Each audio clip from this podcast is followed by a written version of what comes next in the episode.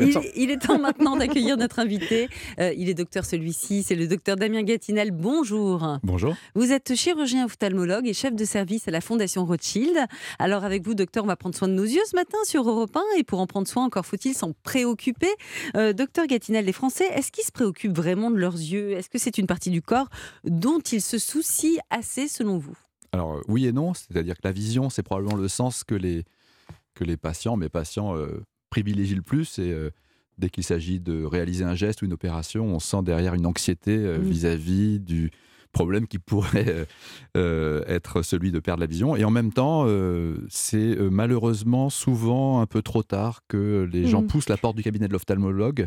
Donc il y a à la fois une une envie de préserver sa vision et de la conserver, mais malheureusement, ça ne suit pas toujours en termes de comportement. Alors vous dites parfois les, les Français tardent un peu à pousser la porte de l'ophtalmologue, mais euh, justement, qu'est-ce qu'on risque au fond? Parce que bon, à part que ce soit pas très agréable et que ce soit pas pratique, on va dire, de pas bien voir, euh, ou alors il y a des maladies de l'œil aussi, on en parlera, mais on risque gros si on vous consulte pas euh, quand il faudrait?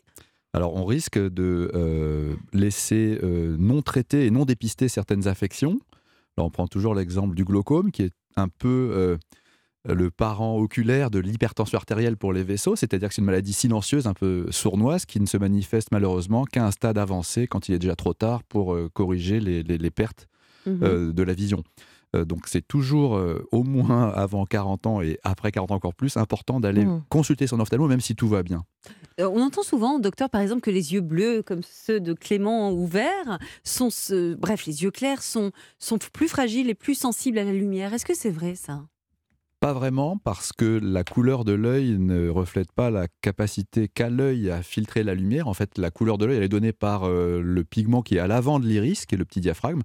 Et derrière l'iris, tout le monde a un tissu très pigmenté qui arrête la lumière. Il y a quelques études qui ont montré que les gens qui avaient des yeux clairs étaient peut-être plus susceptibles de développer la dégénérescence maculaire plus tard, mais c'est pas un énorme facteur de risque et on va pas inquiéter tous les gens qui ont les yeux clairs. Bon, alors justement, qu'on ait les yeux bleus, verts, marron ou, quelques, ou même verrons, pourquoi pas, on peut les avoir de deux couleurs différentes. Euh, dans l'idéal, on devrait voir notre ophtalmo tous les combien? Euh, Je veux dire, même si on n'a pas de problème de vue, il faudrait vous rendre visite euh, à quel rythme? Au moins tous les deux ans. Oui.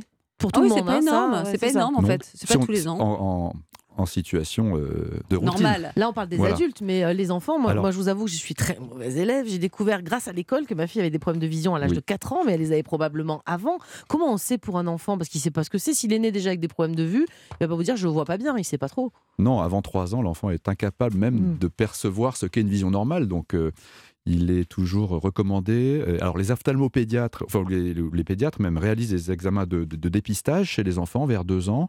Mais euh, c'est important d'emmener son enfant avant l'âge de 4 ans chez mmh. un ophtalmo pour dépister un éventuel va, trouble. Ne me regardez pas comme ça. Non, non, c'est une très bonne question. Je me disais comment on s'en rend compte effectivement s'il donne la main à la mauvaise personne peut-être. Bah, voilà, il, y a, il, y a quelques signes. Si l'enfant plisse des yeux, s'il euh, a tendance à euh, parfois euh, avoir un peu les yeux rouges ou évidemment euh, s'il y a un strabisme, c'est-à-dire une mmh. déviation, les deux yeux qui louchent. là, il faut vraiment emmener son enfant tout de suite consulter parce que c'est le signe probablement d'un problème visuel sous-jacent. Alors les consultations, on aimerait bien, mais parfois dans certains endroits, il n'y en a pas. Enfin, il y a beaucoup d'attentes. Qu'est-ce que vous pensez des consultations en vidéo pour les yeux?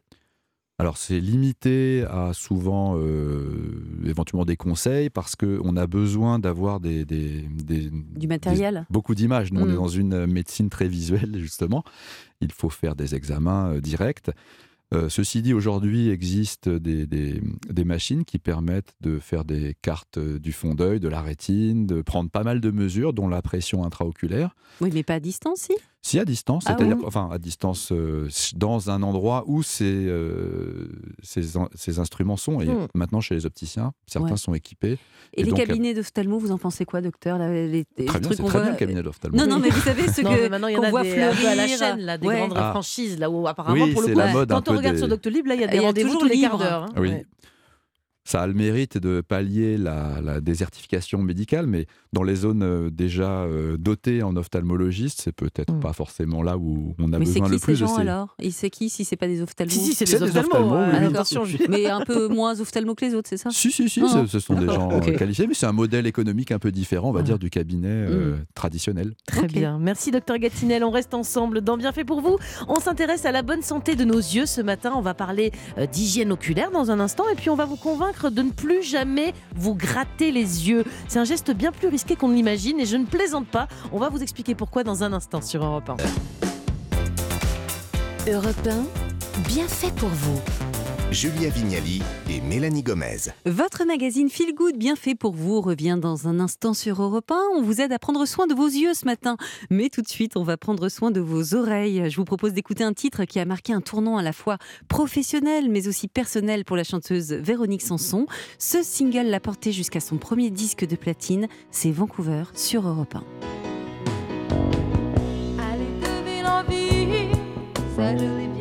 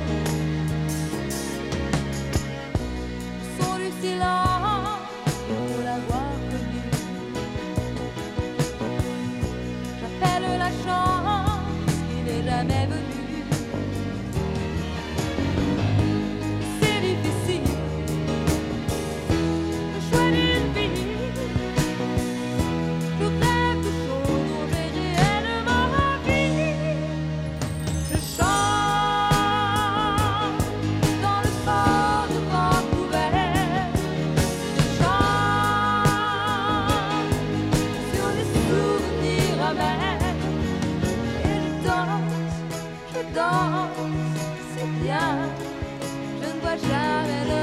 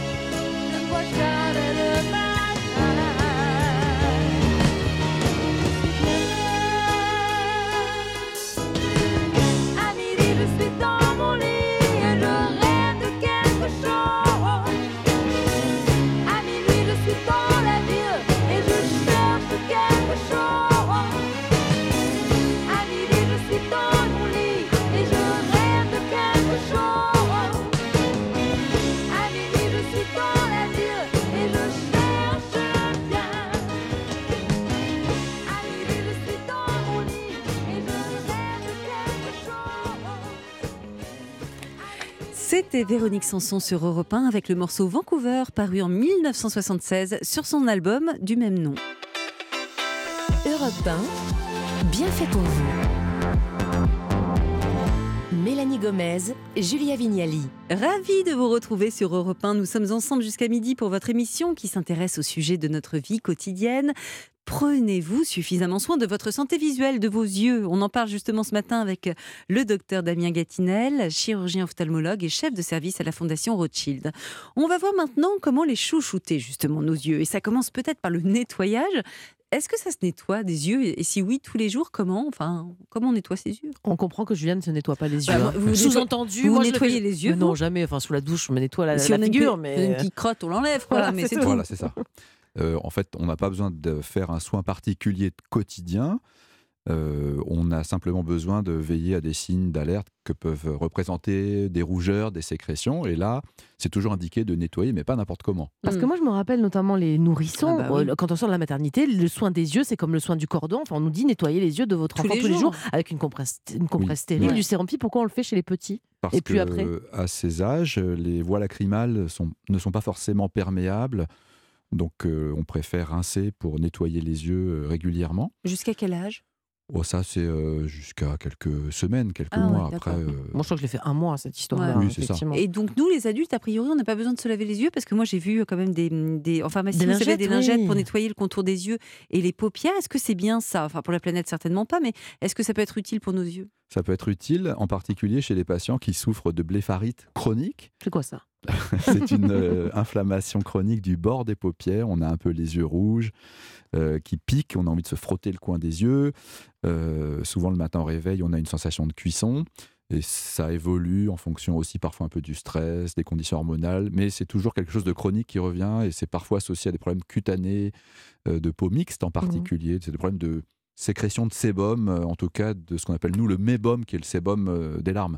Et euh, il faut faire des- des nettoyages réguliers. Alors, on va continuer sur cette histoire des- d'hygiène oculaire, mais on va prendre ici, on donne la parole à nos auditeurs, docteur Gatinel, et justement, il y a. Jean-Luc qui a téléphoné, il a une question à vous poser. Euh, Jean-Luc, vous êtes avec nous? Oui, bonjour Julia, je suis avec vous. C'est Mélanie, mais c'est pas grave, allez-y. Bonjour, Vous pouvez poser votre question à- au docteur Gatinel, on vous écoute. Bonjour Mélanie. bah, bonjour à toute l'équipe, bonjour à votre invité, merci de prendre mon appel. Écoutez, moi je j'ai 55 ans, euh, je suis très myope depuis l'âge de 6 ans avec une myopie évolutive. Aujourd'hui, j'en suis arrivé à, à moins 11 sur chaque œil. Et aujourd'hui, je suis rattrapé par euh, la presbytie, ce qui fait que je me dis mince, je vois plus de loin, je vois plus de près. Et lorsque je vois mon ophtalmo, mon opticien pour trouver une solution de lunettes, là c'est l'horreur parce qu'en gros, euh, soit vous avez des, des verres cul de bouteille parce que vous avez une myopie forte à, à, à, À corriger, traiter, oui. et puis en, en presbytie, vous avez l'obligation d'avoir une hauteur de verre suffisante pour pouvoir avoir une correction. Et c'est complètement antinomique avec des verres fins pour les, les grands myopes. Donc votre question, c'est quoi pour le docteur? C'est que- Bah, que- bah, en fait, euh, est-ce que éventuellement on peut traiter euh, ce genre de soucis euh, par l'opération? Il faut savoir aussi que vous avez la cataracte qui, qui vous attrape à partir de 40 ans. Oui. Euh, et donc, euh, moi, j'en ai parlé à mon ophtalmo, puis il me dit, bah, soyez plus euh, atteint par la cataracte, et puis on vous mettra un nouveau cristallin qui va régler tous les problèmes. Bon, Et pour l'instant, bah, débrouillez-vous comme ça. Donc, je voulais avoir son on va avis. demander On va demander euh, au ouais, du docteur. docteur Alors Gatinel. effectivement, c'est un- chaque cas est particulier et à 55 ans, en cas de myopie forte, on peut être effectivement conduit à conseiller aux patients d'attendre un peu que la cataracte arrive pour l'opérer et quand on opère la cataracte, on peut régler entre guillemets la correction à la puissance souhaitée, donc voir de loin, voir de près. Mhm. On peut également parfois envisager le laser s'il n'y a vraiment pas de, de cataracte, mais pour une myopie de moins 11, euh, euh, il faut vérifier certaines conditions qui ne sont pas toujours présentes chez les patients. Donc le plus sage est probablement euh, d'attendre maintenant que la cataracte arrive, et c'est parfois malheureusement ou heureusement plus précoce chez les myopes forts. Très bien, merci beaucoup. Merci Jean-Luc pour votre appel. On va passer à un autre sujet qu'on a justement dit qu'on allait aborder. Il ne faudrait plus se frotter les yeux. Euh, ça, je sais que c'est quelque chose, un sujet important hein, que, dont vous nous avez parlé déjà sur Europe 1, euh, parce qu'on risque quelque chose de, de bien plus grave qu'on ne l'imagine. Par exemple, les allergiques hein, se frottent les yeux tout le temps, ou les femmes, quand on se démaquille, on peut appuyer un peu fort. Pourquoi il ne faut pas le faire? Alors, parce que pour diverses raisons, qui tombent en fait sous le sens quand on réalise que l'œil est une petite sphère euh, d'à peu près 2 cm de long, dont l'épaisseur des parois fait moins d'un millimètre. Et que, comme tout organe, euh, il faut le respecter. Et quand on appuie sur ses yeux, on appuie très très fort en général, surtout comme vous l'avez souligné, les allergiques, les Mhm. gens stressés. Maintenant, avec les écrans, on a des, des, des- des- des patients qui nous expliquent qu'ils font de- du réseau social jusqu'à 2 heures du matin, qui sont fatigués, ils dorment pas Donc, ils beaucoup, se frottent les yeux. Voilà. Et quand on se frotte les yeux, on abîme la cornée, qui est la petite membrane euh, qui est celle sur laquelle on pose ses lentilles, le petit hublot transparent Mhm. l'avant de l'œil. On l'abîme dans le sens où on la déforme, on l'amincit et ça provoque une maladie qui s'appelle le kératocone. Et ça peut provoquer probablement aussi d'autres problèmes intraoculaires euh, parce que la pression va monter très fort dans l'œil et ça peut probablement aussi engendrer des problèmes de nerf optique, voire de rétine. Ça a été d'ailleurs montré. Donc vraiment, euh, ne frottez plus vos yeux ou en tout cas faites-le délicatement. Bon, moi j'ai oui, frotté mais- pendant 40 ans. Si j'arrête maintenant, c'est encore Faites bon. Et Comment comment vous je peux faites savoir que j'ai un kératocone justement Comment vous faites Euh, quand vous frottez les bah, yeux Je vais vous montrer, je suis maquillée. là. Ah oui. Ah bah justement, j'ai j'ai des questions maquillage après pour Oui, vous. alors il ne faut pas se frotter les yeux en particulier avec les phalanges des doigts, les parties dures. Les gens qui font ça comme ceci ont des problèmes de déformation plus avancés que ceux qui frottent avec la pulpe des doigts. vous, vous mais frottez avec vous quoi, vous, Mélanie? Bon, mais avec les phalanges, hein, je fais tout mal, je crois. hein. Ah, J'appuie les phalanges, c'est vraiment. Mais heureusement, hein, tous les frotteurs ne développent pas un kératocone. Mais de, mon point de vue et dans mon expérience clinique, tous les patients qui ont un kératocone se sont tous trop frottés les yeux à un moment ou un autre de leur existence. Et donc, pour le démaquillage, Oui, parce que est-ce que, est-ce que En on se frotte un peu les yeux que parfois oui, quand parfois on très fort, et on observe chez des euh, jeunes femmes qui viennent d'ailleurs pour se faire opérer de la myopie et à qui on fait systématiquement un examen de la cornée, une Mhm. topographie cornéenne, on réalise qu'elles ont des, des formes de déformation qui ne sont pas sévères, qui passent complètement inaperçues, mais qui auraient pu évoluer vers un kératocone s'ils à avaient cause continué de la frotter. façon dont elles ont de se à démaquiller. Alors que c'est quoi la bonne façon, docteur? Alors il ne faut pas appuyer sur l'œil, plutôt essayer d'appuyer sur l'os du rebord orbitaire, si Mhm. vous pouvez, et être le plus délicat possible, même si Mhm. effectivement pour retirer le maquillage, il faut exercer une certaine pression. Et ne pas en parfois ça rajouter. pique. Parfois ça pique un peu. Est-ce que c'est grave ça quand on s'en met un peu dans l'œil? Le maquillage, Ouais. Non, il faut Enfin le, le démaquillant ou ouais ou parfois pas le forcément. On Mhm. peut avoir toutefois pour rincer ses yeux plutôt euh, recours au sérum physiologique ou à des lotions euh, spécialisées pour le nettoyage des yeux que l'eau du robinet. Mhm. Et pour les lentilles euh, de contact, est-ce qu'il y a des choses à- importantes à rappeler pour protéger les yeux? Je crois qu'il faut surtout pas d'eau du, euh, du robinet. C'est Tout bien à ça? fait. Oui, parce que dans l'eau du robinet, il y a des, des germes dont euh, ceux que l'on appelle nous les amibes, qui sont des parasites. Non, mais en France, là, sérieusement? Ah, les amibes, il y en a partout, dans Ah les oui eaux de piscine, dans les eaux qui stagnent, en fait, l'eau du robinet, on en trouve partout. N'en trouve pas évidemment dans les solutions pharmacologiques dédiées à l'entretien Ouais. des lentilles, etc. C'est pas pour nous faire vendre plus de produits à lentilles, c'est du vraiment c'est mieux. hein, vraiment, c'est non, c'est docteur. dramatique. Aujourd'hui, d'ailleurs, les gens s'interrogent sur euh, la chirurgie, si ça représente un danger pour les yeux. Le port de lentilles de contact avec de mauvaises règles d'hygiène, l'utilisation d'eau du robinet Ah chez des patients qui vont dormir avec leurs lentilles, Ah, voilà, là, expose à C'est des. grave de dormir avec ces lentilles, docteur C'est sauf en dehors des prescriptions médicales particulières qui peuvent Mm. conduire un ophtalmologiste à demander à ce qu'on dorme avec des lunettes pour. Ça s'appelle l'orthokératologie. Avec des lentilles dures, ouais, Oui, ça. et Mm. quelques cas très particuliers. Non, il ne faut pas dormir avec ces lentilles parce que le- on risque euh, un- une infection. Vous Et portez des lentilles, vous dormez quand j'en- avec, quand vous j'en portais, ça m'arrivait de dormir avec hein, et parfois de non démaquillé avec du mascara. Alors ça là, craint on ou pas multiplie les Et facteurs vous de avez encore vos yeux, on ne sait Je- pas comment c'est possible. Il paraît- que j'ai des beaux yeux en plus. Bon, mais merci, c'est très clair, docteur. On reste ensemble. Docteur Gatinel, vous nous expliquerez comment prendre davantage un soin de nos yeux. On va voir dans quelques minutes quels sont les moyens efficaces de se protéger des lumières bleues et même peut-être de prévenir la euh, de nos jeunes. On y revient très vite, alors restez avec nous sur Europe 1. Europe 1, bien fait pour vous. Julia Vignali et Mélanie Gomez. Soyez les bienvenus si vous nous rejoignez sur Europe 1. Merci si vous êtes avec nous depuis 11h. On chouchoute, on soigne nos yeux ce matin. Pour parler de santé visuelle, nous sommes toujours accompagnés par le docteur Damien Gatinel. Je rappelle que vous êtes chirurgien ophtalmologue et chef de service à la Fondation Rothschild. Alors on continue à parler de ces petits gestes du quotidien euh, pour parler, pour euh, prendre soin de nos yeux, de notre vue. Euh, docteur, docteur, il y a une chose à faire dont vous nous avez parlé en préparant l'émission qui est très importante parce que vous voyez beaucoup d'accidents, c'est qu'on ne se lance pas dans du bricolage sans lunettes de protection. Il y a vraiment beaucoup de, beaucoup de problèmes à cause de ça? Oui, il y a beaucoup de problèmes euh, avec des gestes aussi simples qu'une petite soudure euh, qui va prendre un peu plus de temps, pour lesquels euh, les bricoleurs vont pas forcément porter un masque et qui peut donner des kératites, un peu comme la kératite des gens qui skient sans lunettes de soleil pour les mêmes raisons. On peut prendre des éclats. J'ai vu des gens Ah. se filmer en train de couper des rondins de bois avec des Oh, bûches, oh non, enfin des bûches de bois avec des haches. Et là, Et un éclat peut partir euh, Oh, très vite dans les yeux. Aux Donc, urgences ophtalmo, on en voit des Ah gens ouais. comme ça tous les lundis, j'imagine, enfin les dimanches, le week-end, il y a beaucoup de bricolage. Oui, et puis peut-être le, bouton de, mais- bouchon de champagne, non Vous avez ça Ah, ou pas? le bouchon de Ah, ça, c'est champagne. chez vous, il y a des. ouais, ça- Figurez-vous Ah, que c'est- chez moi. si vous buvez beaucoup de champagne, faites attention, parce que c'est l'objet le plus fréquemment rencontré dans les traumatismes oculaires. Aïe, Euh, aïe, aïe. Euh, Et et on, peut, on peut perdre son œil, très clairement. on peut perdre son œil parce Ah que la, vitesse du bouchon de champagne est très importante. Il a juste la bonne taille pile pour aller s'encastrer Oh. dans l'orbite. Et donc, euh, ne jouez jamais à pointer, même pour s'amuser, pas vos semblant, amis, vos Julien. C'est vrai, invités. c'est jamais vous qui ouvrez la bouteille. Par- vous la faites voilà. ouvrir. Quand vous ouvrez une bouteille de justement, il y a plus de champagne, risques. On peut me l'envoyer dans l'œil. Ah ouais, mettez-vous face à un mur ou face à, en tout cas face à personne, et même non, et faites attention à pas euh, prendre la bouteille de manière à, en regardant ce qui se Ah passe bah parce que le non. bouchon ne pas sortir, baisser la Quel tête parce que là c'est généralement malheureusement le, mom- le moment où le bouchon décide de Bon, s'expulser. et le champagne, c'est de toute façon toujours avec modération. On parlait du, du bricolage, Euh, le ménage aussi. hein. Je crois qu'il y a des, pas mal d'accidents avec des Ah bah produits oui. nettoyants qui atterrissent dans l'œil, hein, comme ça. Tout à fait, les produits euh, ménagers. Alors il faut faire très attention avec les produits caustiques, là typiquement le desktop, euh, où il faut euh, là vraiment c'est très, brûler l'œil, vraiment. Ouais. Là, exceptionnellement, quand on est face à une projection de produits de type On détergent, on peut rincer son œil à l'eau du robinet Hmm. pendant au moins 10-15 minutes Ah oui. avant d'emmener la, victime aux urgences ophtalmologiques. Oh là là. Donc là, il faut vraiment rincer tout de suite. Et Wow. dites-moi, euh, j'essaie de faire des trucs un peu plus drôles maintenant. Le- j'ai pas le- Il y a plein d'auditeurs qui sont à la montagne et qui euh, vont prendre le soleil de la montagne. Est-ce qu'il est plus délétère pour nos yeux que celui de la mer?